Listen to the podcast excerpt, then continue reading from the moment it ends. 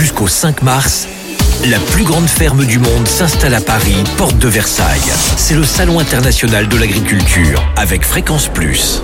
Changement de hall. Aujourd'hui, nous partons dans le hall 2 en plein concours. Bonjour Elise, que se passe-t-il? Bonjour, alors nous sommes là pour le concours général agricole de la section chat. Des chats au salon de l'agriculture. C'est ça, ça fait six ans aujourd'hui que le chat est rentré dans le concours général agricole et donc nous venons représenter euh, les meilleurs chats de la race. Quelle est cette race? Et apparemment, vous avez deux animaux. Oui, alors moi j'élève des British Shorthair et j'ai la chance cette année d'avoir deux animaux qui ont été sélectionnés, un mâle et une femelle. Vous êtes dans le département de Saône-et-Loire. Oui, tout à fait.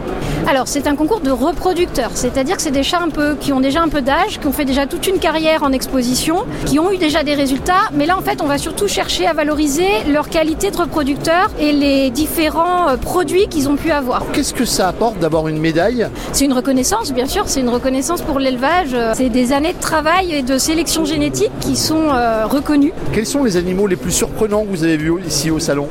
Il y a vraiment plein plein de choses. Je crois que l'animal le plus étrange, c'est le parisien. Alors, au hasard d'une allée, je rencontre David. Bonjour David. Bonjour. Alors David, je vous ai déjà vu. Où ça? Bah, ma pense que t'as vu, c'est sûrement à la télé, comme vous allez me voir, sur M6. Parce que vous êtes... Candidat, l'amour est dans le pré. C'est de la, de la nouvelle saison, saison 18. Bah, c'est les femmes de mes copains qui m'ont inscrite, simplement. Le tournage, se passe très très bien. Donc, euh, pas de soucis. Les- L'équipe production, ils sont très sympas avec, avec moi, et même, même avec les autres candidats, on, est- on s'entend très très bien. Bah, ils sont déjà venus chez moi, il y a eu un, report- un reportage là, de m'ont filmé bah, dans mon boulot, dans ma vie un peu plus intime, comment dire, privée.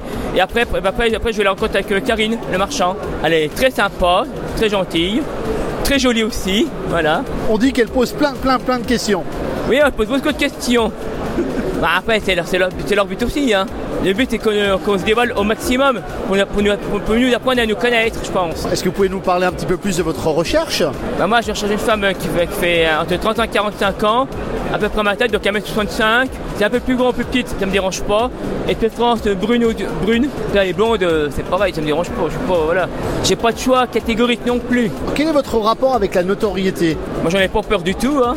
Non, non. Est-ce que vous n'avez pas peur que des dizaines de prétendantes débarquent euh, sur votre exploitation? Ça peut se produire. Bah, c'est ça que je dirais. Je, je, les- je leur dirais d'écrire une lettre. Si elles ne veulent pas, bah, j'ai dit, bah, merci d'être venu, au revoir. Voilà. Je vais rester assez élégant quand même, galant.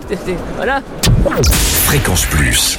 Jusqu'au 5 mars à Paris, c'est le Salon international de l'agriculture. Vivez la plus grande ferme du monde avec Fréquence Plus.